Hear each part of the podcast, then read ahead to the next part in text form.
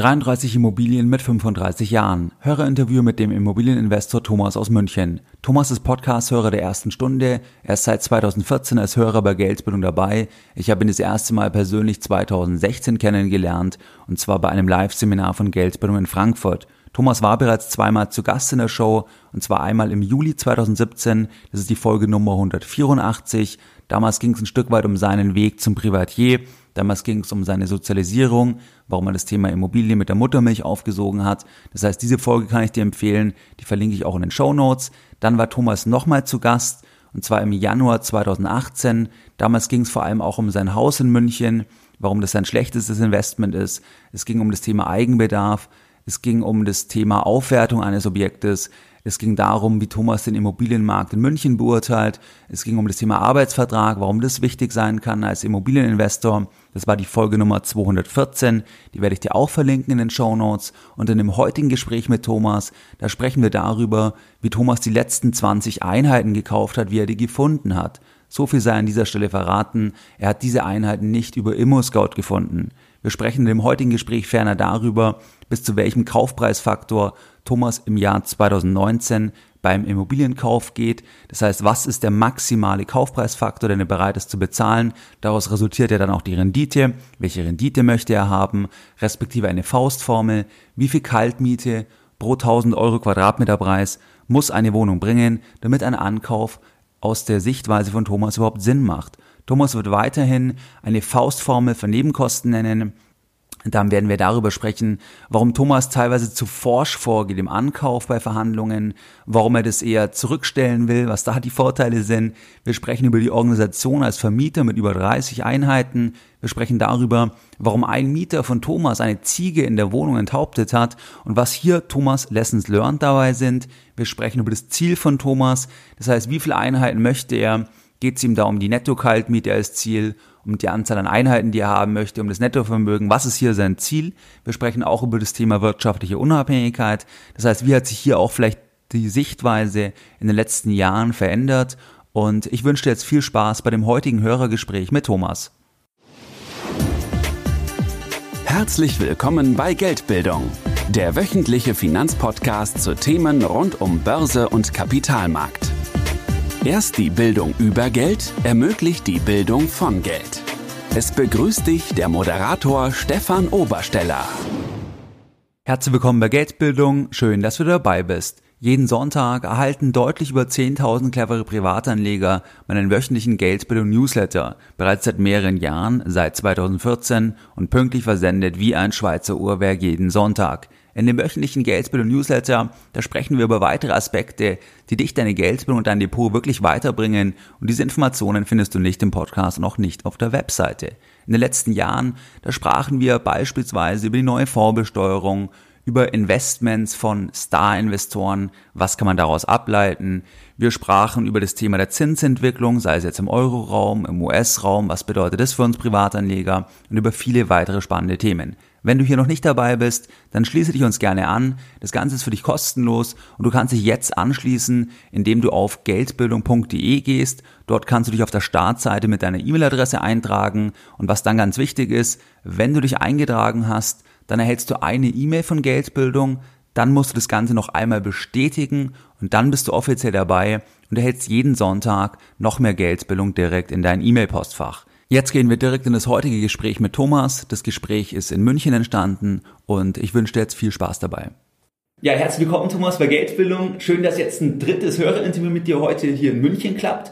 Vielleicht kannst du dich zum Einstieg nochmal ganz kurz vorstellen. Vielleicht kann ich, sich der ein oder andere Hörer nochmal erinnern. Du warst eben schon mal zweimal zu Gast. Aber vielleicht kannst du dich mal ganz kurz vorstellen, wer bist du, was ist dein Hintergrund? Mhm. Äh, ja, danke für die Einladung. Ähm, ich würde vielleicht raten, die ersten zwei Gespräche mit mir zu hören, weil wir bauen auf dem Wissen auf und es wird vielleicht nicht alles erklärt und damit man alles versteht, macht es vielleicht Sinn, die vorherigen Interviews zu hören. Ähm, genau, aber falls ihr das nicht tut, nochmal kurz zusammengefasst. Mein Name ist Thomas, ich bin mittlerweile 35, wohne in München, äh, seit knapp einem Jahr Vater einer Tochter. Innerhalb der nächsten zwei Wochen werde ich wahrscheinlich wieder das nächste Mal Vater. Und ähm, genau, bin eigentlich seit zwei Jahren, habe ich mein bürgerliches Leben aufgegeben, um dem Traum der finanziellen Freiheit hinterher zu rennen. ähm, nur um dann Ende die Erkenntnis zu gelangen, dass es die gar nicht gibt. Ähm, genau, aber ich bin halt eben, hab auf dem Weg dorthin viel, ähm, in den letzten zwei Jahren etwa 23 Immobilien gekauft. Insgesamt haben meine Frau und ich jetzt 33 zusammen. Ähm, es gab ein paar Probleme, Kredite zu bekommen in der Vergangenheit für mich, weil ich ja selbstständig, arbeitslos oder Hausfrau bin, weil ich je nach das, Definition. Je nach Definition, ja, genau. Ähm, äh, ja, äh, ich, Hausfrau deswegen, weil ich auf meine Tochter aufpasse oder jetzt das letzte halbe Jahr aufgepasst habe, während meine Frau. Wenn ich einhaken darf, ganz kurz. Hausfrau ist das der gegenderte Begriff schon, oder? Äh, Hausmann, das ist, das du hast dich emanzipiert selbst. Genau. Ich, mach mich, ich nehme mich selbst nicht so ernst. Also, ja. also ich glaube, wenn man sich selbst ernst nimmt, dann sollte man keine Hausfrau werden in Deutschland, weil die Gesellschaft ist dafür noch nicht bereit. Ja, also auch in der Krabbelgruppe sehe ich einfach, wie die Leute mich ein bisschen, also wie die anderen Mütter mich ein bisschen komisch beäugen, aber mein Gott, ist halt so. Wobei ich jetzt so in, Mün äh, in München, auch in Nymphenburg, das ist so ganz viele Väter, auch die tagsüber und so weiter, die auch was mit so einer Umhängetasche mhm. und so weiter. Also ich, ich, ich glaube schon, dass das. Nein, nein, du siehst, nein, nein, nein, du siehst nur die Eltern, die Väter, die äh, sich gerade ein, zwei Monate Elternzeit genommen haben oder gerade Urlaub haben. Aber den Vater als Hausfrau, ja, den siehst du nicht. Ja. Okay, da gebe ich dir recht. Der, der Punkt geht an dich, definitiv. Und also du hast jetzt insgesamt mit deiner Frau zusammen, nur dass die Hörer jetzt mal die Größenordnung wissen, ihr habt über 30 Einheiten, das sind überwiegend ja, ähm, oder fast alles in der Eigentumswohnungen letztlich, oder? Genau, ja. Das ist ähm, ein Haus und sonst Eigentumswohnungen. Genau, also das ist ein der groß, also wenn man vom Vermögen spricht, gibt es in einen großen Klumpen. Das ist das Haus, das ich von meinen Eltern geschenkt bekommen habe, das ich auch selbst bewohne. Mein schlechtestes Investment sozusagen, weil es vom Vermögen sehr viel wert ist, aber keine Rendite abwirft. Ja, genau. also da, da wohnt ihr jetzt drin und das war ja auch ein bisschen der Startpunkt wo du ja auch das als Sicherheit verwendet hast, um mal das Portfolio ein bisschen anzuschieben letztlich am Anfang. Genau, ja. Vielleicht jetzt nochmal ganz kurz, wann war denn, wann hast du denn die erste Wohnung gekauft? Wie viele Jahre ist das jetzt her? Genau, also ich kann es ganz genau sagen, weil in drei Jahren kann ich endlich steuerfrei verkaufen. Also vor ziemlich genau sieben Jahren habe ich meine erste Wohnung gekauft. Okay. Und der Kredit ist in anderthalb Jahren schon abbezahlt. Warum? Weil ich so blöd war und die Tilgung damals so hoch gesetzt habe. Ja, ich kannte das Wort Zwangsspareffekt noch nicht, aber ich habe mir gedacht, hey, ich muss jetzt nur einmal kurz stark sein und mir dann die nächsten sieben, acht Jahre keine Gedanken mehr über das Geld machen, ja, weil ich ja, ja spare. Ja.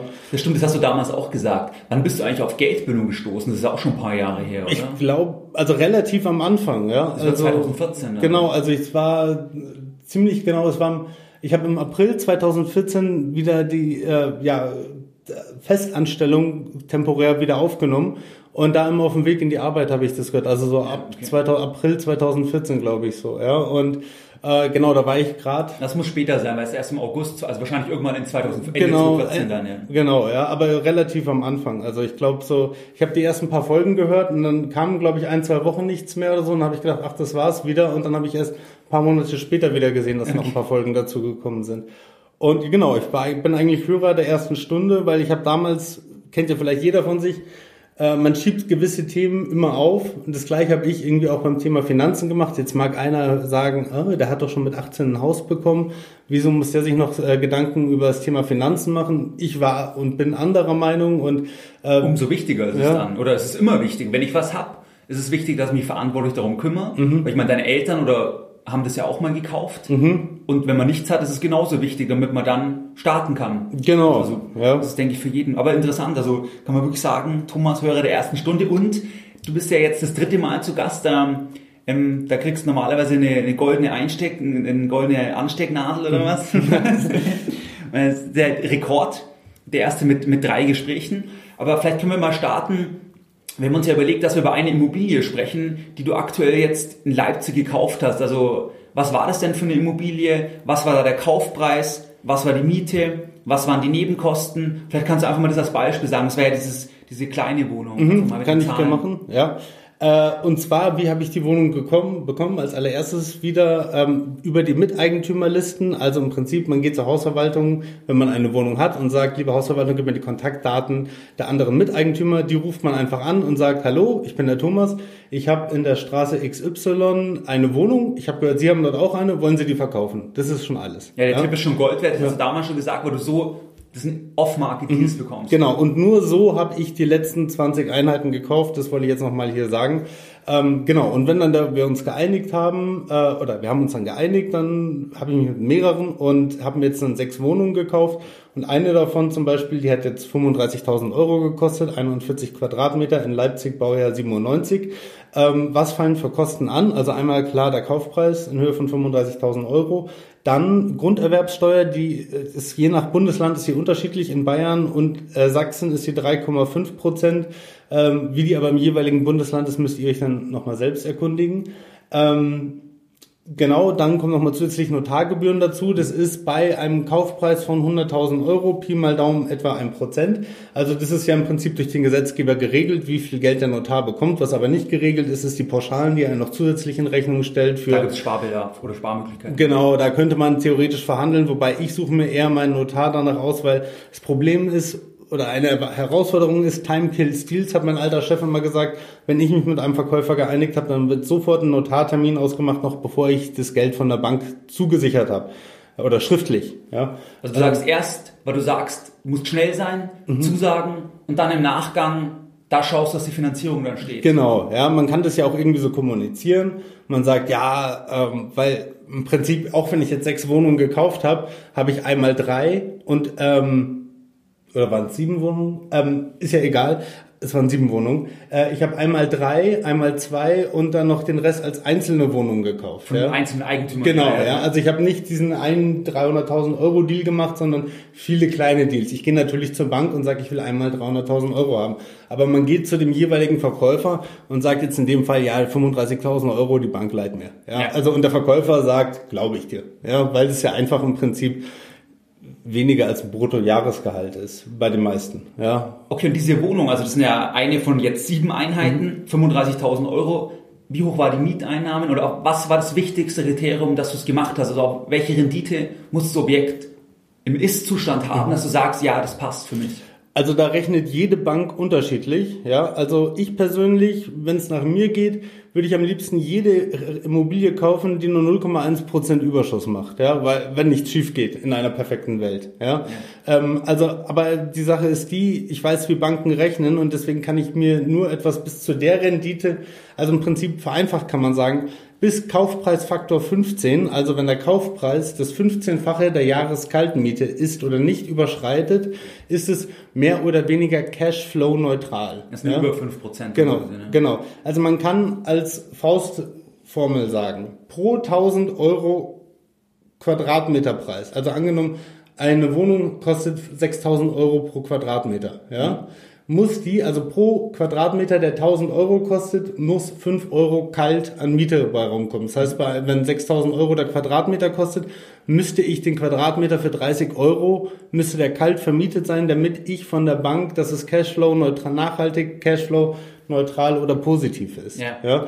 Und das ist eigentlich so die Rendite, an die ich mich versuche zu halten oder nicht zu unterschreiten. Ja? Okay, das ist doch ein super Tipp, weil so kann man auf den ersten Blick schon mal sehen, mhm. ähm, ist es möglich. Und dann hast du noch eine weitere Ebene, dass man sagen kann, ich kann ja noch die Miete anpassen oder was ist theoretisch möglich, wenn der vorhergehende Eigentümer mhm. das jetzt nicht irgendwie optimiert hat. Und ähm, so wie du es ja auch gesagt hast, sind ja die, oder vielleicht kannst du es mal sagen, die Eigentümer die du über diese Miteigentümerlisten kontaktierst, die dann tatsächlich verkaufen, das sind dann typischerweise dann oft Leute, die das selber als Anlageobjekt haben, die dann sagen, sie haben irgendwann in Leipzig mal gekauft und jetzt rufst du an und sagst, ich würde das kaufen, also die sind ja dann froh, dass sie es verkaufen. Und genau. ich habe das ja nicht optimiert jetzt auf die Miete, dass die das jetzt überhaupt nicht. Überhaupt nicht. Also ja. ist eher das Gegenteil ist der Fall. Also ähm, der typische Verkäufer, der an mich verkauft, ist Rentner, Frauen, sage ich, wenn es eine Frau ist, Ende 60, Anfang 70, wenn es ein Mann ist, kann es auch mal bis 92 hochgehen. Also der Mann, der verkauft tendenziell eher so, wenn er merkt, so, so die letzte Stunde hat geläutet langsam. So, ich kann mich jetzt wirklich, ich kann nicht mehr 300 Kilometer zur Wohnung fahren. Also der im Prinzip, wenn es schon relativ spät ist im Leben. Dann verkauft der Mann, die Frau schon etwas früher und die meine Verkäufer sind alle reich, also zumindest für sich selbst definiert, ja. Weil sie, weil sie allein schon Anlageimmobilien haben. Eben, ja. Und die sind im Prinzip, äh, das habe ich jetzt eben auch, dadurch, dass ich mit so vielen alten Leuten jetzt Kontakt hatte in der Vergangenheit, ähm, alte Leute brauchen kein Geld mehr. Ja, ähm, also die brauchen Geld für die Medikamente und äh, vielleicht für die Krankenverpflegung, aber die fahren äh, so das letzte Hemd hat einfach keine Taschen. Ja, das ist und, das Lebensziel noch mehr. Dann, genau, ja. Und denen geht's dann eher drum, hier einen schnellen, einfachen Deal zu haben, weil die bekommen ihre Rente und die machen, haben einfach mehr Geld, als was sie brauchen und ja. die wollen es dann nur noch einfach haben. Und diese Einfachheit, die sie im Deal haben möchten, sie widerspiegelt sich eben auch im Zustand der Wohnung, ja, dass nichts dann, gemacht und so. Ne? Genau, ja, dass da halt eben und so mache ich ja eben auch meine Schnäppchen. Also äh, es ist ein Irrglaube, dass ich eine perfekt möbliert vermietete Wohnung zum Schnäppchenpreis bekomme. Nein, Weil die, an, so. die avisierte Rendite, die du sagst, die hat da, das hat ja auch einen Preis. Mhm. Warum ist der Faktor so gut? Genau. Weil, weil halt das nicht eben das 1A, äh, die 1A Prospektimmobilie ist. Ganz genau, ja. ja. Aber es ist interessant. Und vielleicht können wir nochmal, also das mit den Miteigentümerlisten, das hattest du ja gesagt, dass du dort anrufst und fragst. Und vielleicht können wir nochmal sagen, angenommen, ich wäre jetzt der Eigentümer, ich würde auf deiner Liste stehen. Mhm. Was sagst du typischerweise? Weil du gehst ja da sehr forsch vor. Also du hast die Nummer, du weißt, dass der auch eine Immobilie hat in dem Objekt. Mhm. Und jetzt rufst du an, was sagst du der Person?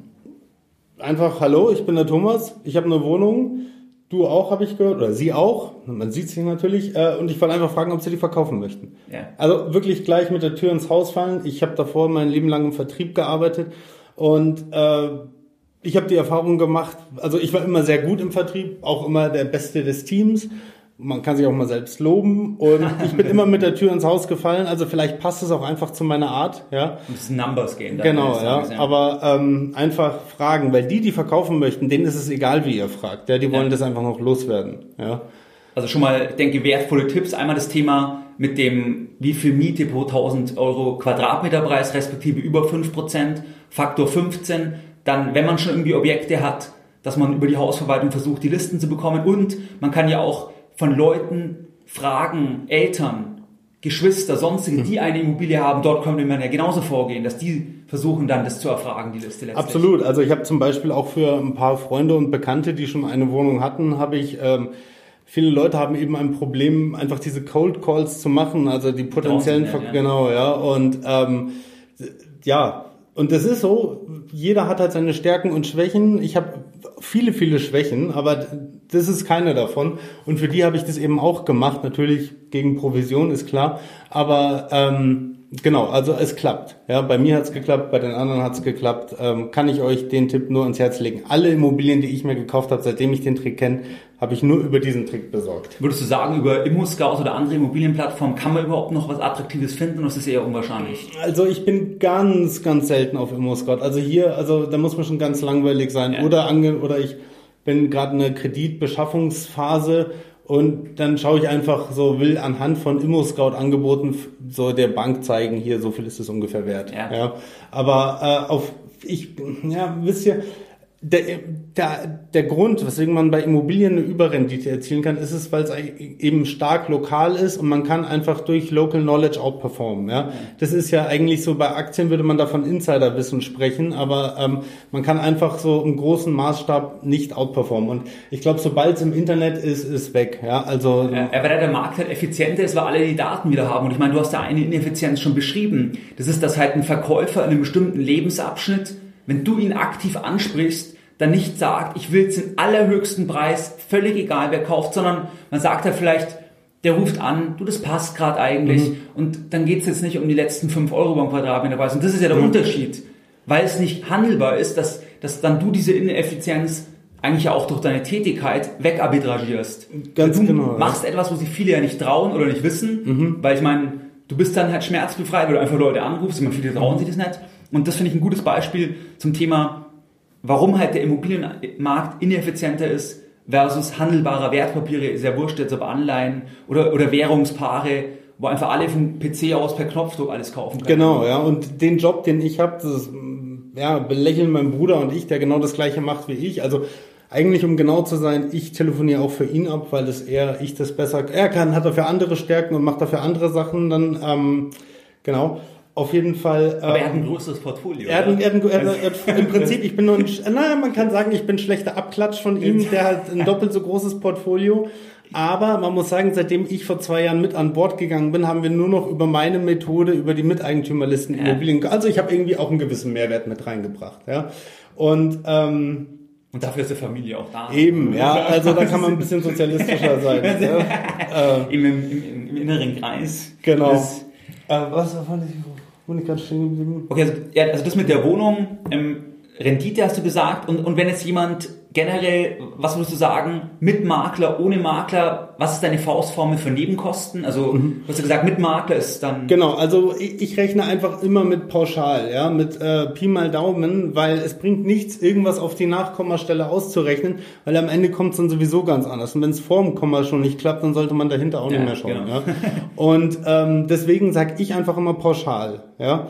6% Kaufnebenkosten ohne Makler in Bayern oder Sachsen, wo 3,5% ist. Also ihr könntet pauschal sagen, äh, wenn ihr wirklich auf der sicheren Seite sein wollt, 3% braucht ihr für Notar, Grundbuch, also äh, für, also im Prinzip, also einmal für den Kaufvertrag beim Notar, dann noch einmal um die Grundschuld beim Notar eintragen zu lassen. Äh, und dann nochmal äh, Grundbuchamtgebühr und ja, also das kostet so Pi mal Daumen kann man sagen, drei Prozent. Ja. Okay. Und äh, plus eben nochmal die Grunderwerbssteuer, die ist je nach Bundesland unterschiedlich. Und ähm, also ich rechne immer 6 bis 6,5 Prozent äh, für ohne Makler und äh, mit Makler pauschal immer plus 10 Prozent. Ja. Was war dein die schnellste Abwicklung? Also vom Zeitpunkt bis alles abgeschlossen war, inklusive Notartermin, vom Zeitpunkt, wo du im Prinzip ähm, dich mit einem geeinigt hast und dann beim Notar gesessen bist? Also was ist da so ein Zeitfenster? Vielleicht für jemanden, der noch nie eine Immobilie gekauft hat. Okay, ähm, also wenn da jetzt die Kreditbeschaffung nicht mit reinspielt, weil ich die erst ein paar Monate nach Notarunterschrift bekommen habe, äh, aber im Prinzip zwischen Anruf, wenn es nach mir geht, geht's schnell. Also ich habe, ähm, ich sage jetzt mal, ich, ich kann es nicht genau sagen, aber ich schätze mal einen Monat, länger wird es nicht gedauert okay. haben. Also, ja. aber es ist zum Beispiel auch so, man es gibt auch, äh, man kann, der Notar gibt einem frühestens, da gibt es irgendwie, ich weiß nicht warum, aber auf jeden Fall zwei Wochen, wenn man zum Notar geht, muss der einem in der Regel, wenn er sich, wenn er seine Hausaufgaben macht, darf er frühestens einem einen Notar in zwei Wochen geben, genauso wie man in Amerika ein Gewehr auch erst drei Tage später abholen kann, nachdem man es gekauft hat, ja. Und ähm, also wenn man die zwei Wochen noch mit einkalkuliert, dann ging es eigentlich echt recht fix, ja. Okay. Äh, man muss sich halt was mir jetzt aufgefallen ist, ich war jetzt, ähm, als ich jetzt mich letztens mit einer Verkäuferin getroffen habe, ich bin ein bisschen zu schnell manchmal, ja, also zu professionell, dass wenn Leute sagen mir einen Preis und ich zack, ja, ich reagiere zu schnell, ich muss mir jetzt wirklich immer bei Verhandlungen Mühe geben, immer noch so Denkpausen einzubauen. Warum? Ja. Was der Nachteil? Weil es beim anderen komisch kommt? Genau, weil andere sind damit überfordert. Ja, andere sagen, ja, ich will den den Preis haben und die die machen sich wahrscheinlich stundenlang vor dem Telefonat Gedanken, ah, was kann ich als äh, so Objection Handling nennt man das so im Vertrieb, so äh, wie kann ich einen möglichst guten Preis bekommen? Und äh, wenn mich dann einer anruft und äh, jetzt zum Beispiel konkretes Beispiel, ich wollte 60 zahlen, sie wollte 62 und dann habe ich gedacht, egal, machst du einfach, ja, ja. weil äh, ich streite mich jetzt hier nicht wegen 2000 Euro, äh, macht es ja auch nur marginal teurer und ich habe mich mit ihr nett verstanden äh, die, ähm, und habe gedacht, so, ja, ist egal. Ich habe einfach sofort Ja gesagt. Und die war damit so überfordert, dass die dann erstmal zehn Sekunden nichts. Und wie so, wie ja, ja. Und dann denken die vielleicht, wenn man zu schnell Ja sagt, dass das sie zu günstig ja, anbieten. Ja. ja. Und deswegen erst immer so, und dann, ja, aber wo es um diese 35.000 Euro Wohnung ging, ja. Die in Leipzig. Der, die in Leipzig, ja, von der wir gerade gesprochen haben. Ähm, ich habe bis zu 40.000 Euro für eine andere Wohnung im selben Paket gezahlt. Ja, also die der, gleich war auf eine Quadratmeterzahl. Gleiche Quadratmeterzahl, gleiches Gebäude ja. und so weiter. Ja, also sehr vergleichbar. Äh, auch ähnliche Miete. Und der hat mich angerufen und hat gesagt, er möchte 35.000 Euro haben. Dessen eingedenkt, ja, dass ich eben mehr Zeit lassen soll, habe ich mir dann eben so 5, 6, so, hm, 35, hm, hm, hm, hm, hm und dann wollte, hat er sich dann, äh, wollte er sich schon runterhandeln. Dann habe ich aber Mitleid mit dem Typen bekommen. Ne? Also ja, wenn 35 und dann habe ich aber gedacht, das ist jetzt also irgendwie so, ich will ja auch so, also ich habe mich mit 35 sehr zufrieden gegeben und er wollte sich schon fast ein bisschen runterhandeln um 1, 2000. Dann habe ich gesagt, ja, okay, passt. Ja, ähm, weil der ja nicht weiß, dass du woanders schon 40 bezahlt hast im gleichen Haus. Eben, ja, und ähm, irgendwie, man hat ja auch so, ja, ich weiß nicht. Also ich war mit dem Preis zufrieden und dann gebe ich ihm das auch. Ja? Ich denke, das ist halt ein Thema, weil, weil auch wenn das jetzt Leute sind, wie du vorher gesagt hast, die tendenziell vermögender sind, weil sie ja schon mal eine Kapitalanlage Immobilie haben, dann, dann haben die vielleicht einmal da eine Wohnung, zwei Wohnungen, drei Wohnungen gekauft und dann sind sie hocken geblieben ewig. Und dann haben die ja nicht das wie du, dass der Notartermin darüber zu sprechen, das zu fixieren, dass es für dich nach über 30 Einheiten mhm. Standardfall ist. Absolut. Der andere, der sagt, ich habe es einmal gemacht, das ist ja viel aufregender. Mhm. Und eigentlich musste sich ja dann eben um die beste Verhandlung dich in dann den reinversetzen, wirklich dann mhm. zu spielen. Also wenn man jetzt das rein verhandlungstechnisch mhm. sehen würde, letztlich, wie ja. du jetzt genau. gemacht hast. Oder anderes Beispiel, ähm, also die Wohnung, die ich jetzt gekauft habe, mein Bruder hat genau die gleichen gekauft, auch im selben Haus. Also nicht die die gleichen, nicht dieselben. Ja, die Germanisten verstehen jetzt den Unterschied. ähm, also im Prinzip Insider. Ja, äh, also im Prinzip in der gleichen Gebäude die gleiche Anzahl an Wohnungen und äh, für den gleichen Preis am Ende. Ja, und äh, kleiner Trick war, also da waren zwei Leute, die hatten jeweils eine 40 und eine 60 Quadratmeter Wohnung und wollten, sagen wir jetzt einfach 100.000 Euro haben. Ja. Was wir aber gemacht haben, ist nicht der eine nimmt von dem einen die 40 und 60 und der andere von dem anderen die 40 und 60, sondern der eine hat von dem einen und der andere vom anderen. Also wir haben uns hier jeweils geteilt und haben die Kaufpreise auf jeweils 50.000 Euro gemacht. Ja? Das heißt, wenn ich jetzt die 40 Quadratmeter Wohnung, die ich äh, so im Prinzip relativ gesehen habe ich sie ja für 40 gekauft, aber absolut für 50. Also wenn ich jetzt dann für 50 wieder weiterverkaufe, ohne Gewinn sozusagen, ist vielleicht auch nochmal ein kleiner Trick. So wie man, wenn man sich so ein Paket abkauft, dass man da vielleicht eine Wohnung günstiger und die andere teurer macht. Ja. ja. Ähm, genau, und da waren wir beim Notar gesessen und ähm, in Neumarkt, Notar hatte ein schickes Büro, man konnte über die ganze Stadt gucken. Und ähm, da musste der Notar noch irgendwas, bevor es zur Unterschrift ging, also er hatte alles vorgelesen, musste aber noch ein paar Änderungen machen. Hat so rumgekritzelt auf dem Vertrag die Verkäuferin saß in der Mitte, mein Bruder links von ihr, ich rechts von ihr und wir haben da eben gewartet und wir haben aus dem Fenster geschaut, haben die Kirche gesehen und da habe ich gesagt, oh, wie hoch ist sie denn? Und mein Bruder ja. und ich haben dann darüber gequatscht und dann habe ich erst festgestellt, wie aufgeregt sie in der Mitte war, ja. Und die hatte dafür, war überhaupt nicht empfänglich. Und da habe ich mir dann auch wieder gedacht, man muss cooler sein beim Notar. Also so aufgeregter, ja. Also, ähm, ja, du musst halt mehr, ja, mhm. dass du halt nicht den Eindruck von einem zu professionellen Einkäufer genau, machst. Ja. Bei vielen könnte es ja dann auch wichtig sein, dass man dass sie es nicht an den Profi verkaufen, sondern jemand, der auch irgendwie sagt, das ist ja toll, dass sie mir das verkaufen. Genau. Und, ähm, ja, also das ist interessant, also auch vielleicht wirklich als Tipp für die Hörer, in den anderen reinversetzen, weil am Ende ist es ja ein People-Business letztlich. Mhm, ganz genau, ja. Und jetzt vielleicht das Thema, wir haben uns ja diese Beispiele angeschaut, Quadratmeterpreise und so weiter.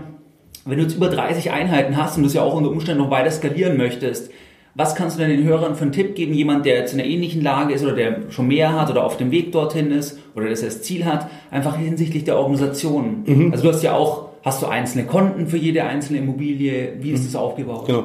Also ich bin ungefähr bei jeder Digitalbank Kunde in Deutschland. Ich bin da aber, bin da vielleicht ein bisschen extrem, aber für als Vermieter bietet sich die DKB besonders gut an, die Vermieterplattform. Also wie ihr das macht, ihr müsst erstmal ein Konto bei der DKB eröffnen und dann kann man dieses Vermieterpaket beantragen. Und ähm, das Gute da ist, daran ist, man kann für jede äh, Wohnung ein extra Konto anlegen. Ja? Und also ich habe je nach, also zum Beispiel angenommen, ich kaufe zwei Wohnungen auf einmal, das ist ein gemeinsamer Kredit und auch eine Anlage im äh, in der Steuererklärung, dann laufen die beiden Wohnungen über ein Konto, ansonsten läuft jede einzeln. Ja? Und das macht natürlich auch am Ende des Jahres zur Steuererklärung, sieht man auch alle Rechnungen, Handwerkerrechnungen bezahle ich dann vom jeweiligen Mietkonto und dann kann man auch bei der Steuererklärung alles schön zuweisen. Und ähm, das genau. ist ein super Tipp, denke ich. Also ja, und DKB-Vermieterkonto. Genau, und die Sache ist die, man, die DKB könnte, ist schon mal super, dass sie das anbietet, aber die könnte das noch so viel besser machen. Also ähm, ich hätte da so viele Ideen, wie man das besser machen könnte, aber auf jeden Fall, um die Übersichtlichkeit zu behalten, jeder ich weiß ja nicht, ich kann dir nicht sagen, wie viel Miete ich pro Wohnung bekomme. Ja, das ist bei jeder anders. Ja, und um eine gewisse Überschaubarkeit zu haben, habe ich immer 1000 Euro auf jedem Konto. Ja, und weil davon wird ja auch immer die Kreditrate abgebucht und äh, daran sieht man dann immer, wächst der Betrag oder nicht. Ja? ja. Und wenn der Betrag wächst, dann ähm, sieht man, ah, das Geld ist eingetroffen. Und ich mache das auch nicht am ersten, sondern erst einmal am 15. eines jeden Monats. Ja? Ähm, kontrolliere ich, ob die Miete eingetroffen ist. Und äh, sobald dann der Kontostand über zwei ist oder 2000 erreicht hat, dann buche ich wieder alles ab auf die ja. 1000 runter. Okay. Ja. Und hast du irgendwie bisher schon schlechte Erfahrungen gemacht? Hast du auch jetzt mal bei den über 30 Einheiten Leute hattest, die nicht bezahlt haben oder war das bisher nie ein Problem?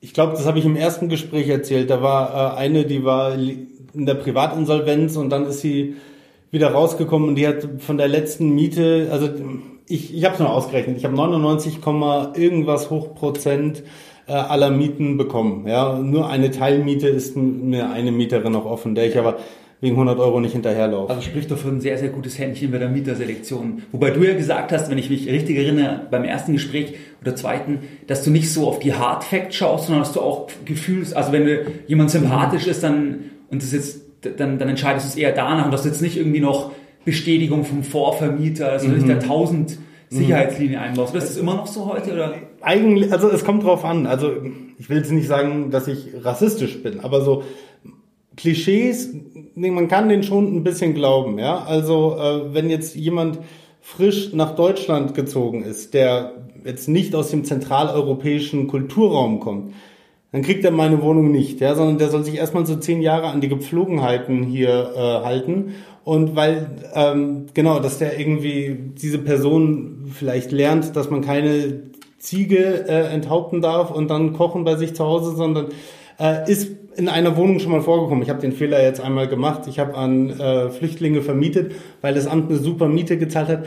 Ist immer noch vermietet, alles kein Problem, aber da haben sich halt im Prinzip so, habe ich ein bisschen Stress mit den äh, Miteigentümern bekommen. Ja? ja und, und das ist halt deine Erfahrung, wo du dann halt sagst, ich meine, Erfahrung, man soll es halt nicht zweimal dann Fehler machen. Genau. Das ist ja, du kannst es ja dann nicht, wäre irgendwie dumm, wenn du es immer wieder holst. Genau, ja, aber ansonsten, ähm, ja, äh, ich weiß auch nicht, was ich richtig oder die anderen falsch machen. Ähm, keine Ahnung, aber ich glaube, vielleicht ist es auch manchmal ein Fehler, zu sehr einfach immer nur so auf die Hard Facts auf dem Papier zu achten. Ähm, wenn dann ein Vermieter kommt und sagt, hier, ich habe eine tolle Schufa, ich habe auch eine tolle Schufa, aber ich weiß, wie es bei mir auch ausschaut in den. Äh, das ist ein Cashflow-Thema, das ist halt auch immer Frage. Ich meine, es ist ja eh, dass wenn jemand zum Beispiel viel Vermögen hat, aber kein Einkommen, dann kriegt er keine Wohnung, mhm. weil er halt kein Einkommen hat oder weil er es nicht regelmäßig hat. Mhm. Also du, wie der, der irgendwie eine Million auf dem Konto hat, aber nirgendwo arbeitet, der kriegt ja keine Wohnung letztlich. Eben, also, ja. ja ist so, ist so, ja.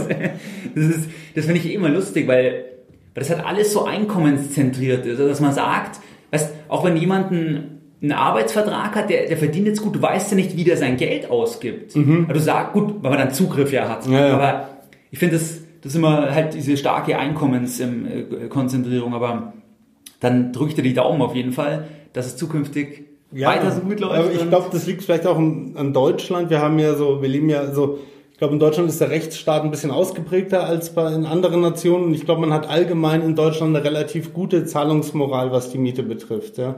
ja. Glaube ich, aber ich weiß es nicht. Also, oder ich habe nur Glück gehabt.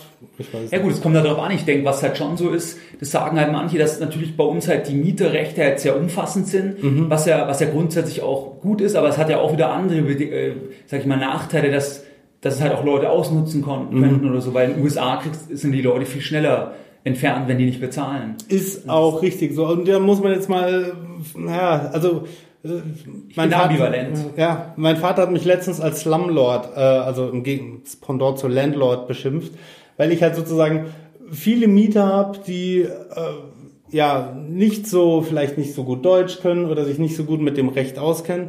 Und wenn man das, das weiß und man bekommt mal nicht eine Miete und man schickt ihm einfach mal eine Kündigung, ja, und viele Leute, die googeln das ist gar nicht nach und glauben das. Und äh, im Glauben, in dessen Glauben kann man die Leute eben doch recht leicht einschüchtern und dann bekommt man immer sofort die Miete. Ja? ja. Also es reicht schon, wenn man, ich habe da so drei Studenten, die irgendwie es nicht für nötig erachtet haben, komplett die Miete zu bezahlen über Monate hinweg. Ich habe es auch ehrlich gesagt erst zu spät bemerkt, ja, weil die haben halt immer zu dritt überwiesen, also ich, drei Überweisungen habe ich bekommen und da ist es irgendwie ein bisschen untergegangen.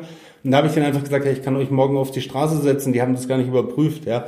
Ähm, Genau, aber ich werde machen im Prinzip. Ja, erstmal halt das, einfach, ja. dass sie zahlen. Halt genau, und dann zack, ja. kam das, ja. Und äh, im Prinzip, man kann ja, mit Drohnen kann man ja viel, ja. Und meistens kuschen äh, die dann doch. Gut, ja. Das ist halt, das finde ich eh teilweise extrem, dass Leute, wenn die zum Beispiel eben jetzt würde, würde der Vermieter, jemand wäre Mieter und der Vermieter würde jetzt eine Kündigung schreiben. Das ist ja erstmal dem seine Meinung, ob das rechtmäßig ist, ist ein völlig anderes Thema. Genau, ja. Und viele sind extrem gläubig, mhm. dass sie dann das gar, wie du sagst, gar nicht überprüfen. Mhm. Das ist auch bei Eigenbedarfskündigungen. Weißt, mhm. ist die rechtmäßig?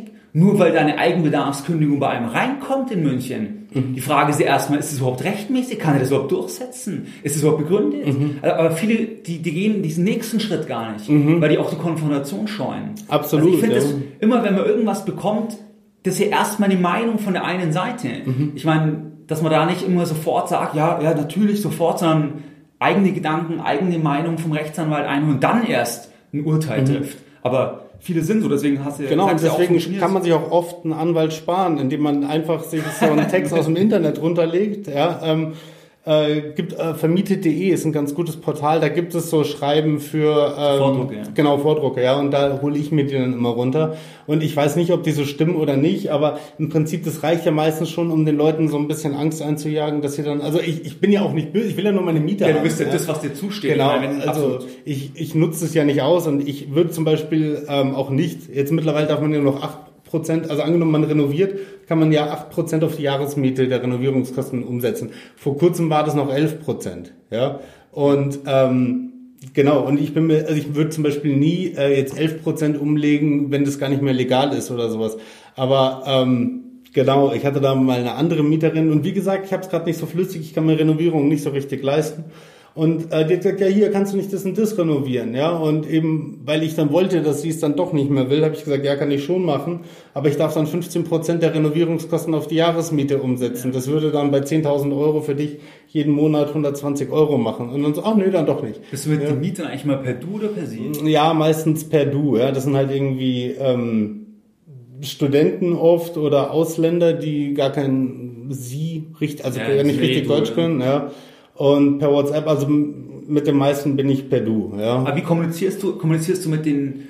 Hast du da, wenn per WhatsApp oder ich meine auf regelmäßiger Basis? In der Regel gibt's ja gar nicht unbedingt was. Aber wenn rufen die dich wahrscheinlich an dann, oder? Ja, also nein, das Schlimmste ist, die schicken mir Sprachnachrichten auf WhatsApp. Ja, so, und zehnminütige Sprachnachrichten, ja. wo die Information am 9 Minuten 20 Genau, ja. und was ich immer, also wenn mein Mieter zuhört, brauchst du nicht mehr machen, weil ich kriege immer die Standardantwort zurück. Hör ich kann es gerade nicht abhören schreib's mir bitte. Ja? Und wenn mich Mieter anrufen, gehe ich aus Prinzip erstmal nicht dran und schreibe 20 Minuten später, was gibt es.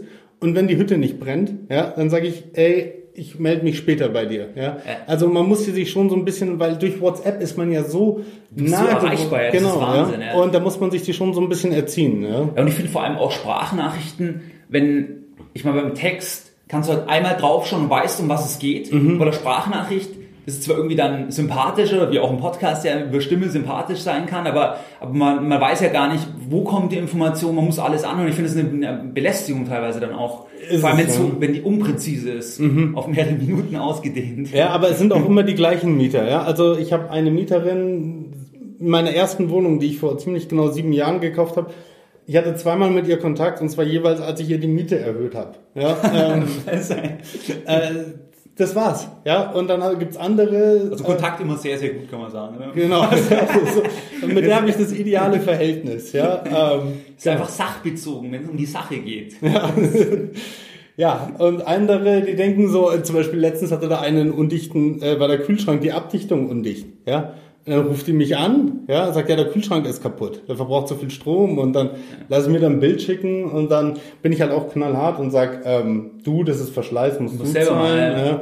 Dann schicke ich denen das, was das halt beim Internethaus, wie viel das kostet, sagen wir 20 Euro, dann schreibe ich noch daneben geteilt durch 30 Cent pro Kilowattstunde, lohnt sich nicht, lass es weiterlaufen. Das ist ja eh so ein Thema, ich habe letztens eine, eine Dokumentation über, über Berufsfeuerwehrmänner angesehen mhm. und die haben gesagt, die Anzahl der Anrufe geht extrem rauf und was das der Grund ist, die Leute rufen die wegen Sachen an, die, wo früher nie jemand angerufen hätte, wo die Leute auf dem Land nie anrufen würden. Die würden sich schämen, wenn sie mhm. deswegen die Feuerwehr anrufen. Mhm. Und die sagen dann, sie gehen dann rein und drehen so ungefähr den Wasserhahn zu. Mhm. Weil die Leute, also es ist ja auch ein bisschen so im, dass man immer sofort eine Verantwortungsabgabe, sofort eine mhm. andere, eine zentrale Instanz wegen Lappalien sucht. Das fand ich total interessant, weil, weil die meinten, das ist total explodiert. Mhm. Und wenn du es auf dem Land Leuten erzählst, die denken hier oben, das, aber der Stadt, müssen sie dann wirklich wegen Kleinigkeiten ausrücken, wo gar nicht deren Aufgabe ist, weil die Leute es einfach nicht mehr selber machen wollen. Und muss ich dazu sagen, ich bin der Vater von demnächst, hoffentlich Kopf auf Holz, zwei Töchtern, aber so von jungen Studentinnen, ja, äh,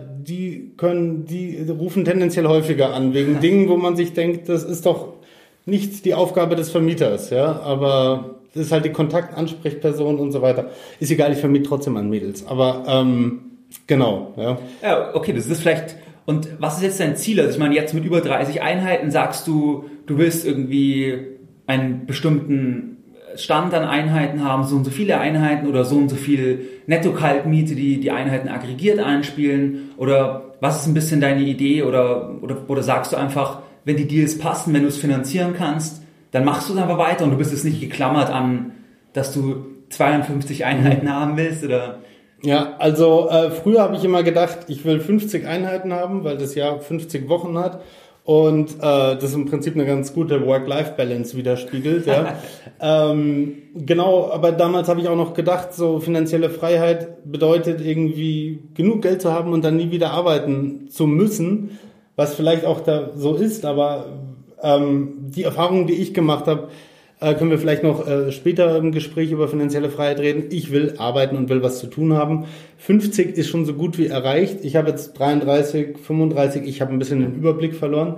Äh, Einheiten gehören mir jetzt schon und von 35 auf 50 zu kommen, ist weit nicht so ein großer Sprung wie von 3 auf 10 oder auf 20. Ja, also ja. Ähm, mir geht auch keiner mehr ab, wenn ich zum Notar gehe. So, wo früher ich die Nacht vorher nicht schlafen konnte. Ja, ähm, also ja eben, weil du halt viel routinierter bist. Genau, also, ja.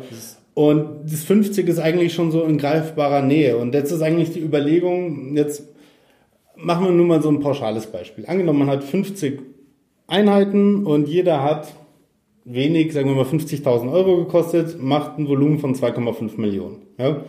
Äh, wenn ich jetzt noch weitere Einheiten mir kaufen will, dann muss es ja im Prinzip, macht es ja kaum Sinn, wenn ich mir für 30, 35.000 Euro eine Wohnung kaufe, weil es ja relativ zum Gesamtvolumen eigentlich... Irrelevant ist, ja. Genau, ja.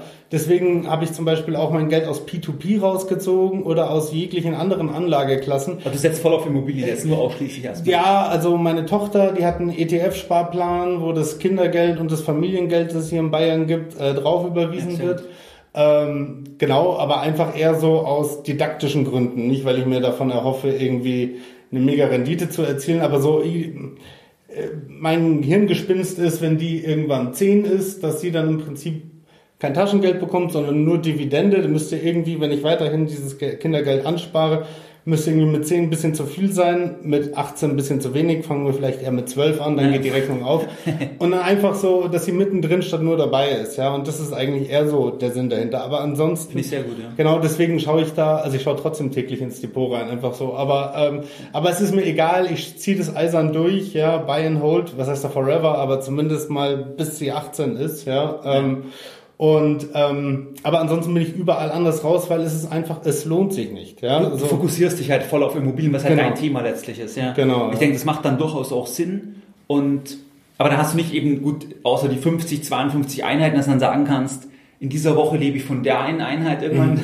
nee, aber jetzt äh, nur mal so ein kleines Gedankenspiel. Angenommen, man hat 50 Einheiten und es gibt eine Inflation von einem Prozent. Ja?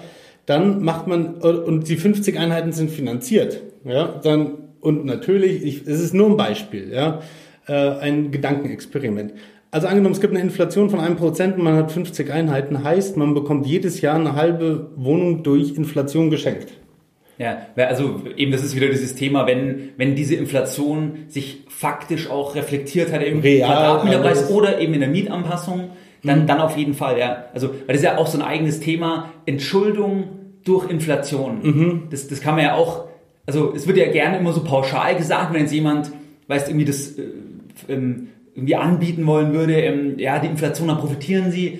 Ich meine, es stimmt ja so nicht, es kommt halt immer drauf an. Mhm. Ich meine, jetzt wie in München zum Beispiel haben wir extrem profitiert von der Inflation mhm, in den letzten ja. Jahren, weil die Vermögenspreisinflation ist halt hier einfach, dass sich halt in zehn Jahren die Immobilienpreise verdoppelt haben. Mhm. Also das ist wirklich im Wert. Aber am Ende muss, muss es sich immer wirklich dann faktisch im Wert reflektieren, dass man das dann eigentlich sagen kann. Aber, aber klar, die Überlegung ist, ist auf jeden Fall. Und ähm, was man auch sagen muss, wenn du diese Einheiten hast, die du tilgst immer weiter, ich meine, dann steigt halt dein verfügbarer Cashflow immer mehr an, mhm. wo, wo dann hier dein Einkommen wird, so gesehen. Und bei 50 Einheiten kann man irgendeine Durchschnittsmiete, dann ist es ja ein, ein, ein relevanter Betrag. Genau, ja. Und jetzt, also um nochmal die Frage jetzt endgültig zu beantworten, was ist meine Strategie?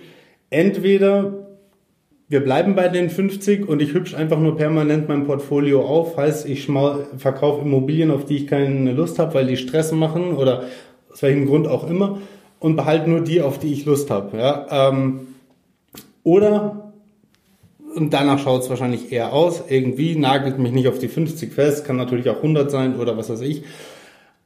Oder was man auch machen könnte, wie eingangs gesagt, zweieinhalb Millionen, angenommen 50 Wohnungen sind zweieinhalb Millionen wert, macht es ja eigentlich keinen Sinn mehr, ein Investment unter einer halben Million oder vielleicht sogar eine Million zu machen. Ja, einfach nur, weil man sich ja nicht so verzetteln möchte, äh, weil wenn man jedes Jahr was dazu kauft. Du kaufst ja, Pakete dann einfach, genau. so wie jetzt auch gemacht. Leipzig diese 35.000 Euro Beispiel war ja auch eine von mehreren Einheiten, mhm. Genau, und würde ich eigentlich in dem Tempo weiterkaufen, wie ich weitergekauft habe, müsste ich eigentlich jedes Jahr irgendwie für so 600.000 etwa äh, weitere Immobilien kaufen. Und da ist dann, stellt sich halt irgendwie die Frage, lohnt sich das dann überhaupt noch? Ähm, und ich wollte nie der Reichste werden. Also deswegen wahrscheinlich ist eher so der Plan, irgendwo jetzt auf 50 bis 100 zu kommen und dann Portfolio aufhübschen und dann, ja. Verkaufen, tilgen, und so weiter. Dann. Genau, ja. Vielleicht, Thomas, zum Abschluss können wir noch mal kurz das Thema, das hast du auch in den vorhergehenden Gesprächen, haben wir es ja auch mal angerissen, das Thema wirtschaftliche Unabhängigkeit. Ich meine, du arbeitest jetzt nicht mehr angestellt. Wie siehst du das Thema? Ist dein Ziel irgendwann, dass du sagst, hey, ich will nur noch in der Hängematte sitzen, ich will nur noch irgendwie die Mieten kassieren, nur noch F5 drücken im Konto? Oder, oder, oder, oder wie blickst du auf das ganze Thema? Genau, also früher habe ich das genauso gesehen, ja. Äh, das ist ja auch im Prinzip das Bild, das einem vermittelt wird. Aber äh, ich habe mittlerweile, ich, wenn ich reiche Leute sehe, dann schaue ich nicht mehr auf, wie viel Geld hat der oder so, weil es alles völlig egal ist, ob einer eine Million oder eine Milliarde hat, ja, es kommt ja nur darauf an, ob er für sich selbst genug Geld hat, ja. ja. Und ähm, genau, also es geht ja um relativen Reichtum. Fühlt sich jemand reich, ja? Und ähm, alle Leute, die es zu Reichtum geschafft haben, haben hatten im Prinzip, die sitzen heute nicht in der Hängematte, weil man muss sich ja dafür Ziele setzen, so wie mit der, wie ich es auch gemacht habe mit meiner finanziellen Freiheit. Ich habe verzichtet, ich habe weniger konsumiert, ja. Ähm, du hast wenig Cashflow jetzt. Ich habe wenig ja. Cashflow, ja. Ähm, genau, also ähm, ja. Äh, aber was du meinst, ist ja, dass die. Man hat so einen gewissen Drive, sage ich einfach mal. Ja, die Leute, die sich Ziele stecken und die erfüllen, ja, und auch so den ganzen Weg laufen dorthin, um die Ziele zu erfüllen. Das ist auch eine Charaktereigenschaft, die dafür gebraucht wird. Und solche Leute, die setzen sich nicht an den Strand, ja. ja. Und ähm, auch im Zuge dessen, ich habe früher erst einmal gedacht, ah, ich will 50 Wohnungen haben, ja. Dann habe ich gedacht, ah, vielleicht sollte ich eher mich auf 50 Millionen Euro Vermögen konzentrieren, wenn ich äh, ja sterbe. Ja, aber Fakt ist, mittlerweile bin ich an dem Punkt angekommen, dass ich sage, ey, irgendwie es passt jetzt. Ja, also ich bin noch nicht klar, ich bin noch nicht am Ziel, aber ich bin ja auch noch jung und ich weiß, wenn ich nur halb so viel mache die nächsten Jahre wie bisher und so viel habe ich jetzt auch nicht gemacht die letzte Zeit, ähm, dann schaffe ich auf jeden Fall mein Ziel. Und mir geht es jetzt eher darum, äh, und irgendwie hatte ich letztens dann so dieses Gefühl dieser inneren Leere, also nicht so Game Over, sondern Spiel ist vorbei, also durchgespielt, ja, ja. und so, was kommt jetzt, ja, und irgendwie sich an den Strand zu legen, kommt für mich nicht in Frage. Und ähm, und auch Leute, die sich Ziele setzen wollen, die werden sich auch nie an den Strand legen. Und deswegen ähm, versuche ich jetzt eher so Sachen zu machen, die mir Spaß machen, die mir Freude bereiten, ja. Ähm, und da kommt am Ende auch immer Geld bei rum, ja. ja. Ich habe einen kleinen YouTube-Kanal mit äh, vier Videos, wo ich so Produkttipps gebe für leicht erklärungsbedürftige Sachen und habe da einfach mal so ein paar Amazon Affiliate Links ja. darunter gesetzt, ja. Äh, einfach nur mal so aus Spaß und Test, ja. Und äh, irgendwie, aber weil die Sache ist die, ich wollte eigentlich nur mal so dieses äh, Produktvideo den andre, das anderen Leuten dabei hilft, äh, ich will denen nicht verraten, worum es ja, geht, nee, zu sparen, ja, aber ja. im Prinzip, das waren nur Sachen, wo man im Prinzip durch Mengenrabatt gespart hat, ja. Und ähm, also klassische Win-Win-Situation, wenn sich jemand was über meinen Link gekauft hat. Und ähm, also ich mache immer irgendwas und irgendwo kommt auch immer Geld bei rum, ob das jetzt viel ist oder wenig. Ja, aber ja. angenommen, ich würde mich jetzt nur darauf spezialisieren, irgendwie erklärungsbedürftige Produkte auf YouTube zu verlinken oder so. Du man auch genug Geld findest, davon leben kannst, genau. und das Ganze auf Jahre siehst. Eben. Ist, ja. Ja. Also ich fand den Aspekt, den du gesagt hast, dass die, die, die eigentlich den, den Biss haben, die aus eigener Kraft einen gewissen Wohlstand erreichen, die würden dann eh nicht aufhören und letzten Endes die, die den Biss halt nicht haben, die kommen halt meistens da gar nicht hin. Es ist so. Und, und dann gibt es vielleicht noch eben diese Zwischeneinheit wie ein Lottogewinne oder Lottogewinne oder irgendwas, aber die verlieren es dann wieder, weil sie damit nicht, nicht umgehen können. Aber ich denke, das ist auch ein, ein gutes Zeichen für jeden, der sagt, das ist völlig unrealistisch, eine Million, zwei Millionen zu ersparen. Meistens geht's darum gar nicht, mhm. weil das haben wir auch in den letzten Jahren bei den Podcasts immer wieder rausgearbeitet, in, auch mit anderen Hörern. Ich meine, wenn man sich überlegt, was will man machen, hast du ja auch mal gemeint mhm. im Vorgespräch oder im Vorher, wenn man viel Geld hat, was würde man dann machen? Und wenn man schon so viel Geld hat, dass man mal ein paar Jahre davon leben kann, dann kann man auch mal sagen, ich probiere jetzt einfach mal was. Ja. Ich bin jetzt einfach mal mutig, oder? Ich meine. Absolut, ja. Und ähm, das ist, ich glaube, ich ja auch. Es ist ein jeder, der der finanziellen Freiheit hinterherläuft, ernsthaft, so wie ich, der läuft einem Irrglauben hinterher. Und ich habe das auch vorher bei dir schon gehört äh, oder bei anderen und alle haben es gesagt, aber man will es irgendwie nicht glauben oder wahrhaben und es ist teilweise etwas, was vielleicht nur durch eine gewisse Erkenntnis reift, aber es gibt keine finanzielle Freiheit. Zumindest nicht für Leute, die es schaffen, sowas durch eigene harte Arbeit zu erreichen, weil die einfach nicht die, genau, das sind nicht die Typen, die dann sagen, so, jetzt hier, stopp, ja. Also, zum Beispiel, bei mir ist es so, ich, ich brauche immer Neues. So, so ich, ich werde relativ schnell irgendwie gelangweilt, ja. Irgendwie so, ich will irgendwas über ein Thema wissen und dann bilde ich mich in dem Thema vor und wenn ich meine, ich weiß da alles, dann gehe ich zum nächsten. Und so bin ich auch irgendwo beim Thema Finanzen gelandet mal, aber da bin ich ein bisschen hängen geblieben. Ist ja auch die schönste Nebensache der Welt. Aber ähm, genau, aber es geht immer weiter. Es gibt, äh, ich meine, wenn man keine Ziele hat, wenn man nicht wächst, gibt auch von Les Brown das ähm, im Endeffekt, wenn man, wenn man die Sachen nicht verwendet, if you do not use it, you lose it. Mhm. Wenn du es nicht verwendest, verlierst du es. Und ich schaue mir immer die Leute an, ich schaue immer alte Leute an und frage die dann, was, wie haben die ihr Leben gestaltet? Mhm. Und komischerweise die allerfittesten, die die ähm, ja, die einfach am das, das Leben noch in den Augen haben, dass sie noch was machen wollen, ähm, das sind immer die, die immer ganz lang Gas gegeben haben und mhm. nicht die, die mit 50 in die Frühverrentung gegangen sind. Ja. Also weil da muss man einen Vergleich ziehen. Und das ist ja auch irgendwo logisch, weil sobald ich nicht mehr Ziele habe, lebe ich dann noch? Ich meine, ich muss ja nicht das Ziel haben, viel, also muss ja nicht nur monetär sein, aber es kann ja irgendwie, ich will einfach noch was machen mit der Lebenszeit, die ich habe. Absolut. Und, und, und die, wenn man jetzt sagt, ich meine, das ist ja, ich will frei, finanziell frei sein, Summe X, um dann davon immer leben zu können. Ähm, ich meine, dann würde man sich eh wieder neue Ziele setzen. Also, aber ich denke, jeder, jeder muss seine eigene, seine eigene Wahrheit oder seine eigene Ansicht dazu finden. Aber ich finde es interessant auf jeden Fall, dass du das auch ein Stück weit verändert hast oder modelliert hast, wie du auf das Thema blickst. Genau, und jetzt, was ich vielleicht noch sagen will, dadurch jetzt durch die letzten Deals, die ich gemacht habe, ist ja eben auch so eine gewisse ja, Selbstsicherheit entstanden. Und ähm, ich behaupte jetzt einfach mal, auch wenn ich noch nicht genug Geld habe, ich habe irgendwie, es reicht, ja. Und ähm, für mich ist jetzt Geld auch gar nicht mehr so wichtig, ja. Also ich höre noch irgendwie deinen Podcast, aber ähm, das ist sehr wichtig. Das ist das Allerwichtigste, ja. Und, und gib immer ein positives Kommentar und fünf Sterne Bewertung, bitte alle Jetzt weiß ich nicht, wer den Podcast ähm, Genau, aber so im Prinzip Geld interessiert mich jetzt gar nicht mehr so wie früher, ja. Und äh, Zeit, wie du es auch in vielen Podcasts gesagt hast, ist eigentlich ja the most valuable resource, ja, wie man so schön sagt, ja. Und ähm, das ist auch so eine Erkenntnis, die vielleicht erst so in den letzten ein, zwei Jahren entstanden ist. Ja, oder ähm, ich bin jetzt auch mit einem Kontakt getreten, Chefarzt, und der hat immer gesagt, es gibt zwei Leben. Ja, das eine, das man hat, bevor man die Erkenntnis erlangt hat, dass man noch eins hat, und das danach. Ja, und ähm, genau. Also ich sehe es mittlerweile, ist mir Geld nicht mehr so wichtig und eher so Zeit und wie ich meine Zeit verbringe und so Ziele. Das ist jetzt rückt jetzt irgendwie mehr in den Vordergrund bei mir. Ja. Okay, super, Thomas. Ich fand, dass das jetzt auch ein perfektes Schlusswort war. Und in diesem Sinne würde ich sagen, dass wir uns jetzt zum Mittagessen verabschieden bei den Hörern. Ja. Und ja, hat Spaß gemacht. Das ja, mir auch. Ich hoffe, ihr konntet was lernen. Mehr Informationen zu Themen rund um Börse und Kapitalmarkt findest du unter www.geldbildung.de.